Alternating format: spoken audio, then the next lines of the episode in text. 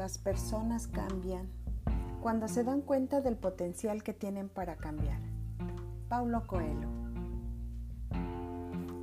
Quiero compartirles que el día de hoy, al arreglarme para iniciar el día, me vi al espejo y vino a mi mente una imagen, una especie de déjà vu, como pasa en las películas donde hay una visión como de reproducción acelerada en reversa. ¿Saben de qué les hablo? Pude mirar mi imagen de hace 10 años, hace 20, hace 30, incluso cuando tenía 5 y asistí al jardín de niños y pensé, ¿cómo me esforcé para cambiar y parecer diferente a los demás? Pero al mismo tiempo pertenecer con los demás. Busqué siempre el cambio afuera. ¿Y saben qué?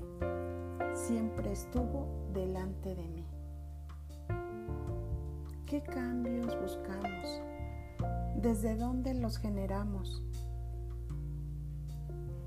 Queridos y queridas escuchas, el día de hoy les doy la bienvenida con el tema El cambio.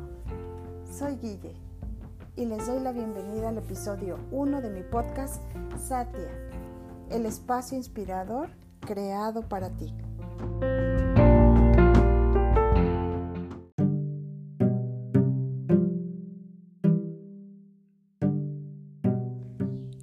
Satya. ¿Cuál es tu verdad? ¿Qué verdad buscas? ¿Para qué sirve sincerarse? ¿Cómo estás siendo hoy? ¿Compartes con otros el deseo de ser exitoso o efectivo? Satya es el podcast de Guillermina Alcaraz. Este es tu espacio de inspiración y de construcción colectiva, diseñado pensando en ti con invitados especiales, apoyos, conversaciones, ideas creativas, aprendizaje, Sí, escuchaste bien. Aprendizaje que surge de ti y se consolida gracias a tus posibilidades. Iniciamos.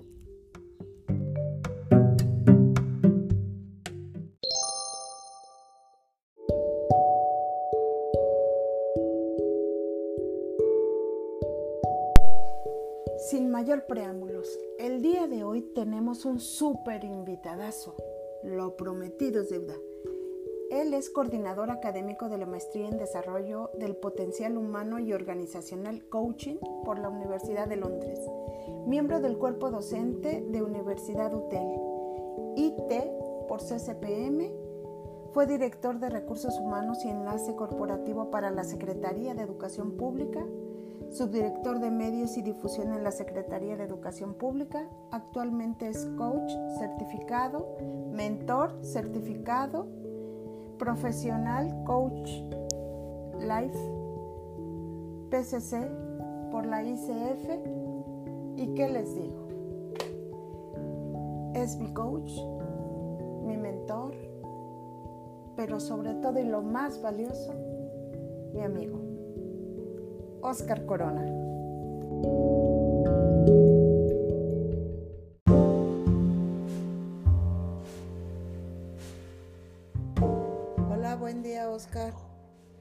Buenos días, Guille. Un placer saludarte. Igualmente, pues gracias por estar aquí hoy con nosotros y apoyarnos en este tema del cambio. ¿Estás listo? Pues sí, claro que sí. Muy bien, entonces, ¿de dónde vienen los cambios, Oscar? Uy, Guille, qué pregunta. Mira, los cambios pues vienen de todos lados y ocurren en todas direcciones. Em, hay una frase que cae un poco en el terreno del lugar común y sin embargo siempre vale la pena rescatarla y es que lo único constante es el cambio. Em, una vez que un sistema eh, natural, un sistema tecnológico, un sistema humano se configuran, el sistema empieza a buscar sobre todo su propia conservación. Los sistemas están diseñados para eso. ¿Eh? Cuando un, sistema, vamos a llamarle sistema ser vivo, ¿qué es lo que busca un ser vivo por sobre todas las cosas? Sobrevivir. Sobrevivir, conservar su vida. Entonces, con tal de conservar su vida, el sistema va a buscar hacer todo lo que sea necesario, todos los esfuerzos adaptativos, y a eso algunos les llamamos cambio. Un bebito, hablando de, nuestra naturaleza humana, un, bebé nace, nace muy desvalido, requiere del cuidado de su madre y de su padre, o de adultos que estén dispuestos a brindarle los recursos que necesita para sobrevivir. Entonces el niño, la niña, el bebito, chiquitito, actúa de tal manera que busca su supervivencia atrayendo la atención de los adultos. Conforme va creciendo y va ganando autonomía, busca conservar su supervivencia a través del juego, a través del contacto con otros niños, a través del aprendizaje continuo. Por eso es que eh, tú que trabajas con muchos docentes y que trabajan con niños, son personitas extraordinariamente curiosas, todo lo quieren saber, todo lo quieren averiguar, todo lo preguntan. En eso está afincado mucho su espíritu de aprendizaje y de supervivencia. Vamos creciendo, eh, llegamos a la edad eh, joven o a la edad del adulto joven, y ahí entonces empezamos a buscar ya por nuestra propia supervivencia. Entonces empezamos a trabajar, empezamos a dedicarnos a alguna actividad que nos brinde los recursos suficientes para mantenernos con vida. Y así, por cada una de las etapas por las que vamos pasando, vamos experimentando cambios físicos, relacionales, conversacionales, em, afectivos, emocionales. Pero date cuenta que todos esos cambios tienen una única finalidad, que es conservar la integridad del sistema. Entonces, ¿de dónde viene el cambio? de nuestro de, la intención que tenemos de conservar lo que es más valioso para nosotros. ¿Y entonces para qué cambiar? Eh, ¿Para qué cambiar? La pregunta sería, ¿y por qué no hacerlo? Es decir, el cambio no nos va a pedir permiso. ¿Eh? El, el COVID nos pidió permiso. No todas las acciones adaptativas que hemos tenido que llevar a cabo eh, para sobrellevar esta situación de pandemia, ¿nos pidieron permiso? No. Eh, los sistemas cambian, los sistemas interactúan, el mundo cambia continuamente, las personas con quienes convivimos, las realidades económicas, sociales, climáticas, sanitarias, todo eso es algo que está en continuo movimiento. ¿Para qué cambiar? Yo te diría para conservar lo que es valioso. En el mundo docente, en el mundo en el que tú y tus colegas habitan, ¿para qué pasar del modelo presencial a un modelo en línea? ¿Para qué cambiar eso? Para conservar lo que es valioso, que es nuestra misión de acompañar el aprendizaje y la educación de los niños. Si nosotros no cambiáramos, no estaríamos conservando eso que es valioso. A veces el cambio duele y a veces el cambio, eh, ante el cambio ofrecemos cierta resistencia. Pero yo te puedo asegurar que en nueve de cada diez ocasiones, querida Guille, cuando nos resistimos al cambio, no es que el cambio no sea algo que nosotros queremos. Cuando nos resistimos al cambio, lo que ocurre es que no tenemos claro lo que queremos conservar. Cuando tenemos claro lo que queremos conservar, el cambio entonces aparece de forma natural. Eh, una persona que está mm, experimentando una condición de salud eh, adversa, hay veces que no se quiere tomar las medicinas, hay veces que no quiere seguir los tratamientos, hay veces que no quiere cambiar sus rutinas y sus hábitos cotidianos, porque siente que está perdiendo parte de su ser, ¿no? Yo siempre he sido una persona sana, yo siempre he sido una persona activa, dinámica, que puede eh, hacer todo lo que quiere y manda. ¿Por qué ahora tengo que tomarme una pastilla cada ocho horas, ¿no? ¿Por qué? Bueno, si lo que tú quieres es conservar esa identidad que tenías a los 15, a los 18, a los 20 años, pues bueno. Pero si lo que quieres es conservar tu vida, y estás clara, lo que yo quiero es conservar mi vida, tomarte la pastillita va a ser un esfuerzo menor. Entonces, ¿para qué cambiar? Para conservar lo que es valioso. Aunque suene como paradójico, como contradictorio, pero cambio para conservar lo valioso. Muy bien. Oscar, sabiendo que eres coach profesional, PCC, dime qué mirada tiene el coaching acerca del cambio. Mira, yo pienso que no solamente es una, una misión del coach, sino que esa es, al menos desde mi perspectiva, es una de las principales misiones de la educación en el siglo XXI. Eh, el cambio, el coaching, la educación, todo refiere a la capacidad que tengamos de aprender a movernos en espacios inciertos. No tenemos a ciencia cierta mucho conocimiento de cómo eran otras épocas de la historia, pero si le hacemos caso a los historiadores, que son los que nos pueden dar referencia de ello, el mundo fue un lugar muy estable durante muchos siglos. Esa época que hoy conocemos como la Edad Media, fue un espacio de 10 siglos, malamente le han llamado a algunos Edad Oscura. Hoy sabemos que no, que no fue oscura, que hubo, que sí hubo movimientos culturales, que sí hubo movimientos sociales incluso, que sí hubo eh, arte, cultura, producción literaria.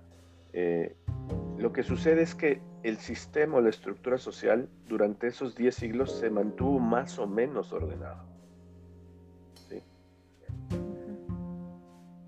Durante 10 siglos, la manera en la que la sociedad funcionaba era muy predecible. Sabíamos cómo ocurrían las, eh, las guerras, sabíamos cómo ocurrían las pestes, sabíamos cómo ocurrían em, las sucesiones políticas, sabíamos cómo funcionaba esa economía feudal. Entonces, no era complicado adaptarnos a una situación de esa naturaleza. Luego vino la época de la, del, eh, del Renacimiento, la Ilustración, y esos cambios, esos fueron cambios fuertes en, el devenir cultural del, mundo occidental, pero también se tomaron su tiempo en aparecer, ¿no? Es decir, al menos pasaron 100, 150 años para que esos cambios fueran tomando forma. Luego viene la revolución industrial y la revolución industrial cambió nuestro mundo de manera abrupta. No era lo mismo, y si tú ves películas de época y ves 1900 y lo comparas con 1920, dices, ¿cómo cambió el mundo? debido a la industria. Si tú ves eh, una película ambientada en los 20 y la ves y ves otra otra película ambientada en los 50, dices, ¿cómo cambió el mundo?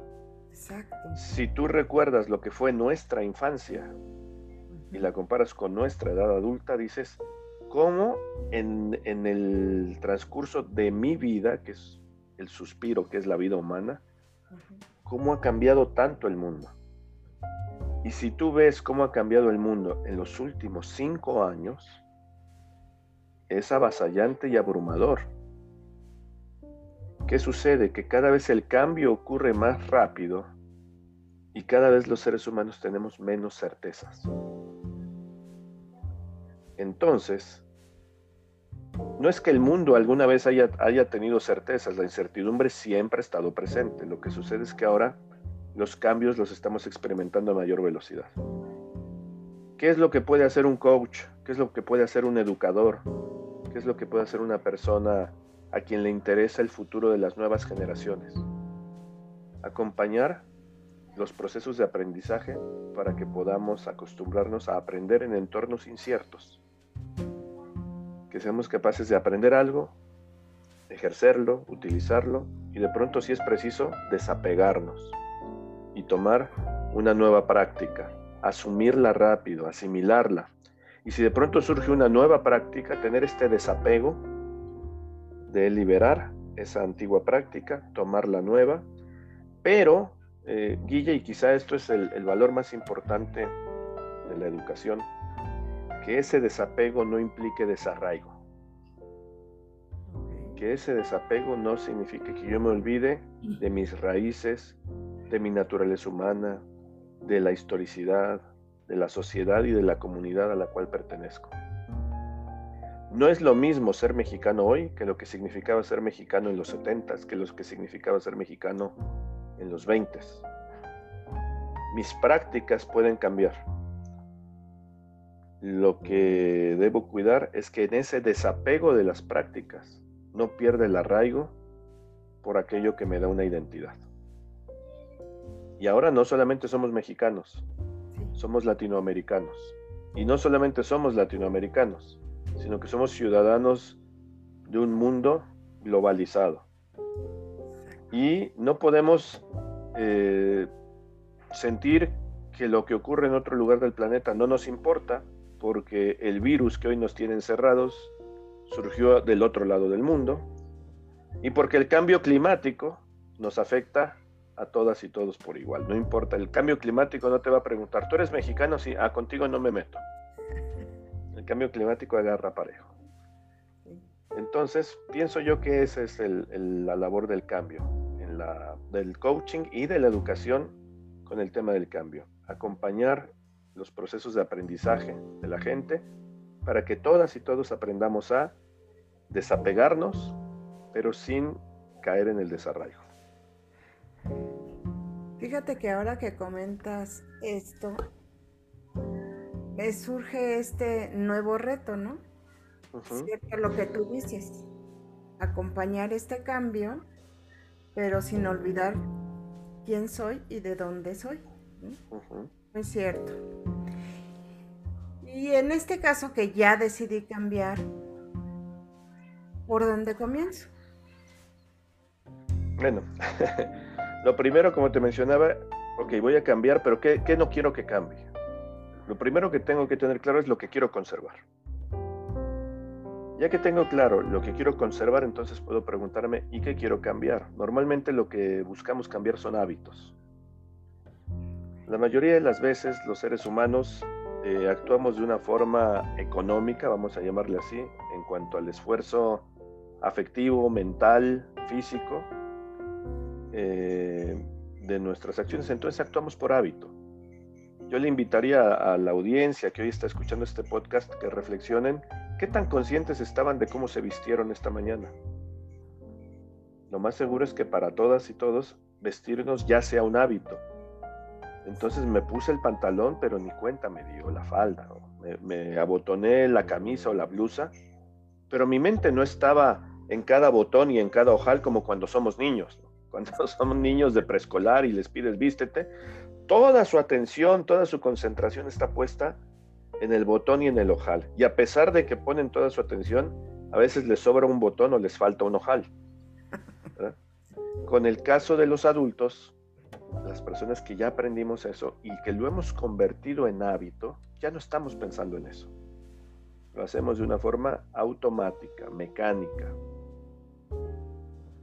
y así como hacemos eso, hacemos muchas cosas. Tenemos hábitos de relación. Tenemos hábitos de conversación. Tenemos hábitos emocionales. Tenemos hábitos de físicos que tienen que ver con la alimentación, con el ejercicio. Em, fumar, tomar, todo lo, que normalmente le llamamos hábitos está muy, muy centrado en el, en el ámbito de lo físico. Pero también tenemos hábitos de relación. Habemos personas que nos enojamos con mucha facilidad o que nos cuesta mucho trabajo enojarnos. Entonces a todo le encontramos el lado gracioso y eso se vuelve un hábito. Encontrarle el lado gracioso a las cosas. O encontrarle el lado pesado y me pongo muy este, perfeccionista. Y el perfeccionismo también es un hábito. Tenemos hábitos eh, conversacionales. Están las personas que, son muy, que somos muy mandonas Estamos las personas que somos muy eh, sumisas y que a todo le decimos sí, aunque por dentro tengamos la convicción de que no lo vamos a hacer.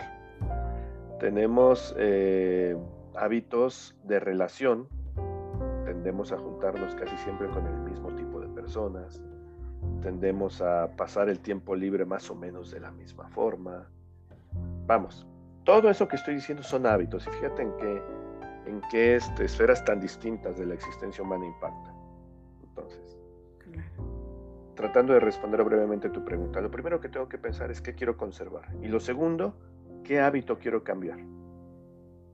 Y ya que pienso en el hábito que quiero cambiar, reflexionar, ¿para qué quiero cambiar ese hábito? ¿Cuál es el verdadero propósito de cambiar ese hábito? ¿De qué manera mi vida sería distinta si yo cambio ese hábito o si yo adopto un nuevo hábito. Y ya que tenemos esa claridad, eh, el para qué, que es muy importante, para qué quiero hacer esto, de qué manera quiero que mi vida cambie, entonces empezar a trabajar un hábito a la vez. Uno a la vez, no, no querramos echarnos a correr, hay que empezar uno por uno. Y hay cuatro leyes, cuatro leyes para el cambio de hábitos. Hazlo fácil, no te compliques la vida. Aunque sea, empieza pequeñito, empieza tu cambio de hábito chiquitito, pero hazlo fácil, que no sea algo complicado. Quiero, em, quiero comer más verduras. Hazlo fácil. Llena tu refrigerador de verduras, no las escondas en el cajón.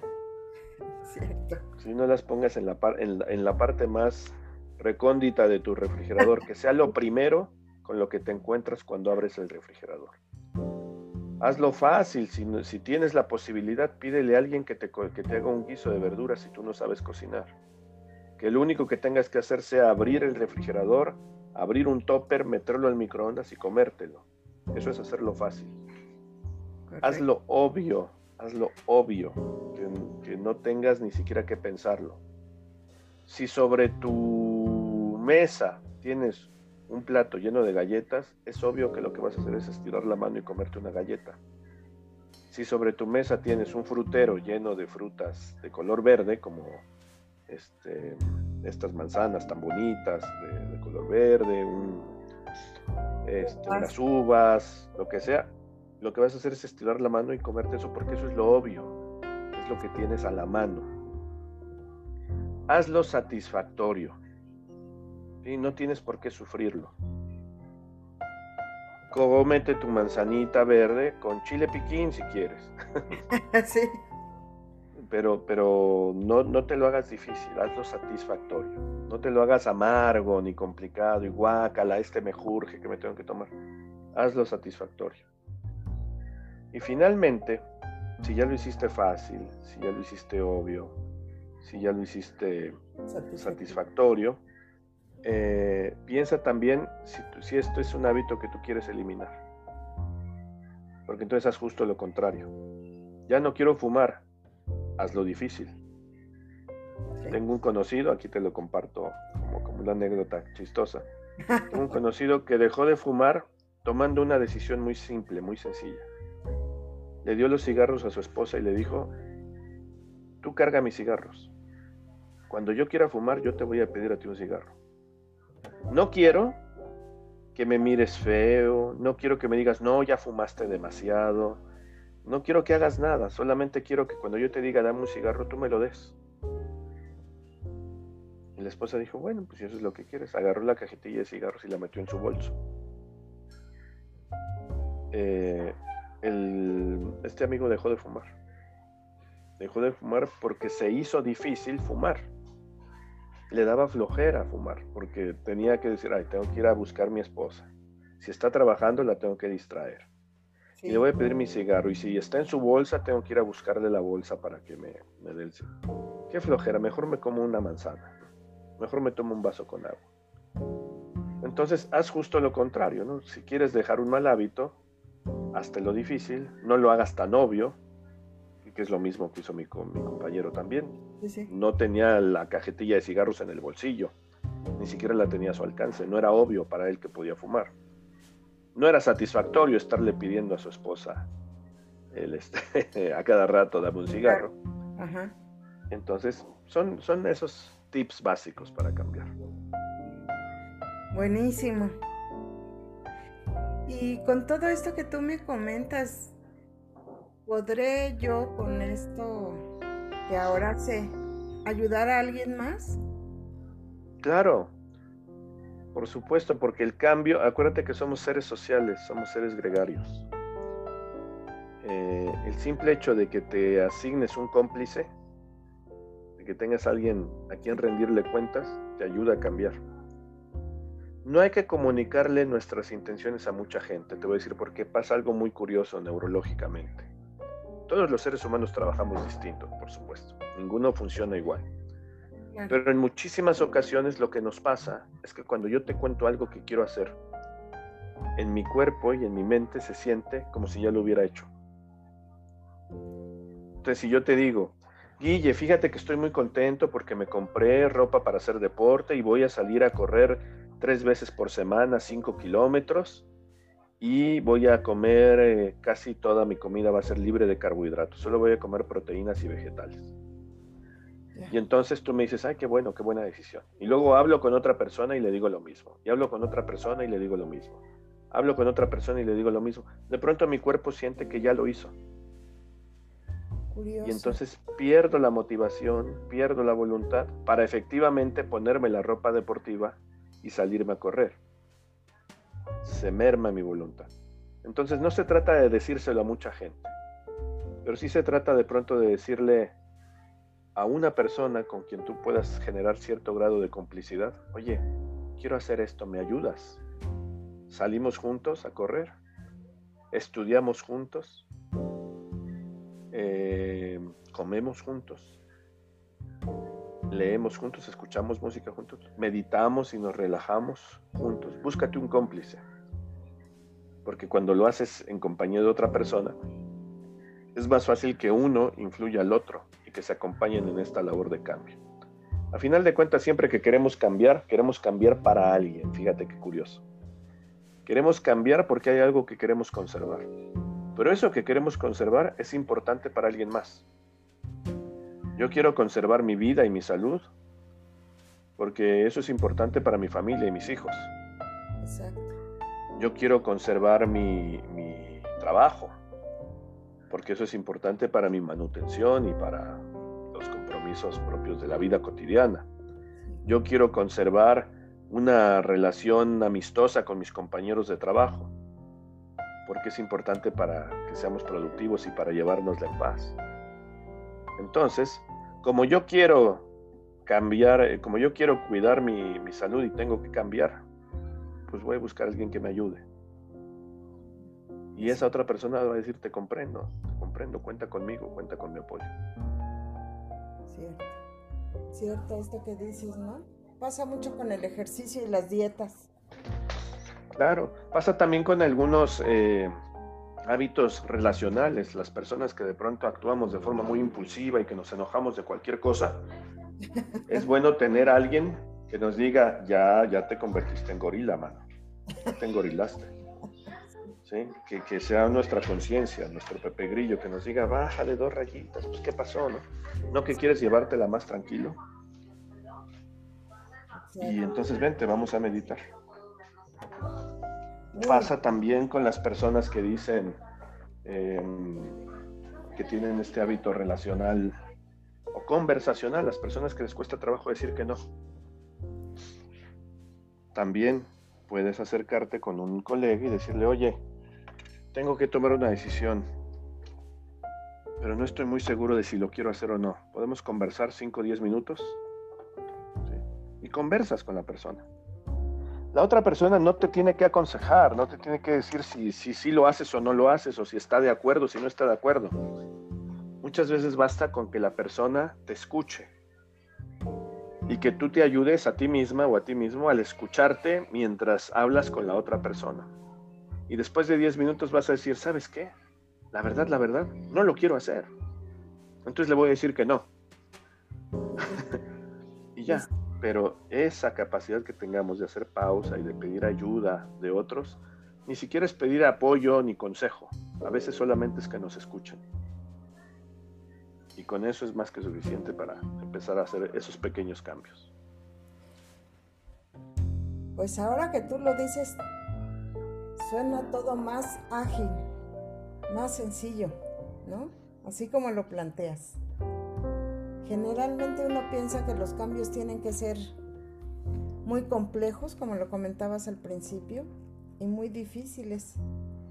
Pero con estas reglas que tú nos regalas, es más sencillo. Y si de todos modos queremos ver el lado no tan amable, pues está esa parte que tú pones con el ejemplo del, de tu conocido del cigarro. Sí, y ahí nuestra creatividad es infinita. Si algo tenemos los seres humanos es una gran capacidad para crear. A veces nos creamos nuestros propios infiernos. Exacto. Y a veces nos creamos nuestros propios paraísos. Entonces tomemos buenas decisiones que nos ayuden a lograr lo que queremos. Y de esa manera, cualquier cambio que queramos emprender, lo vamos a emprender con vigor, con coraje, con valentía, pero también con la claridad de propósito que se requiere para ello. Excelente. ¿Algo más que nos quieras regalar? Pues agradecerte el espacio, Guille, la verdad es que muy contento de estar aquí, agradecerle a todas las personas que nos escuchan y particularmente a quienes son docentes, porque yo vengo de una familia de docentes, mi padre, mi madre fueron profesores, yo me dedico hoy, parte de mi labor profesional es esa. Y pues somos quienes somos en gran medida porque hubo alguien en nuestra infancia que nos inspiró, nos acompañó, supo sembrarnos una semilla de crecimiento, de superación y pues esos son ustedes. Los hábitos buenos que tenemos, eh, los aprendimos de gente como ustedes. Uno que otro hábito que hoy queremos cambiar, en su momento era bueno y lo aprendimos de ustedes. Hoy quizá no nos sirva, pero eso no es culpa de ninguno de nuestros maestros. Nuestros maestros siempre sembraron en nosotros buenas semillas. Eh, un maestro que nos enseñó a ser muy, muy, muy disciplinados, quizá, nos quizá nosotros lo tomamos eso como verdad absoluta y ahora somos perfeccionistas. ¿Sí? Eso no es culpa del maestro. El maestro nos ayudó a ser disciplinados y eso nos ha traído hasta acá. Ahora, que me doy cuenta que mi perfeccionismo puede estar matando mis relaciones, que puede estar deteniéndome en mis proyectos porque caigo en parálisis por análisis, eh, eso ya no es culpa de un maestro. Eso ya es un problema mío, que yo tengo el poder para solucionarlo y que eso a su vez me convierte a mí el maestro de vida para otras personas. Entonces es una cadenita, es una cadenita de favores agradecerle a los docentes que hoy nos están escuchando por todo lo maravilloso que, la labor maravillosa que están haciendo en medio de una situación inédita como esta. Y asegurarles que también de esto vamos a salir fortalecidas, fortalecidos. Muchísimas gracias. Muchísimas gracias a ti. Y bueno, nuevamente gracias por tus consejos, por tu sabiduría y por la presencia que hoy tienes con nosotros. Muchísimas gracias, Guille, aquí para servirles. Gracias. Hasta pronto. Hasta pronto.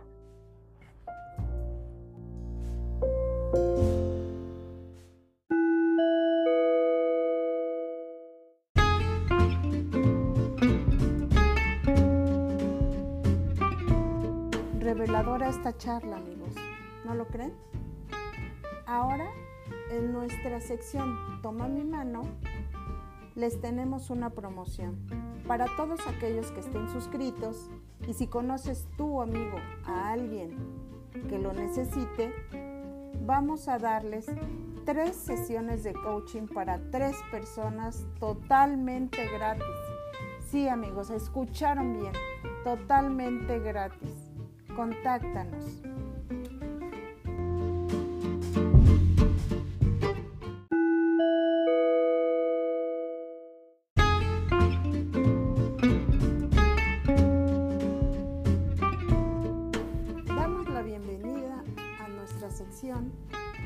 Comunidad.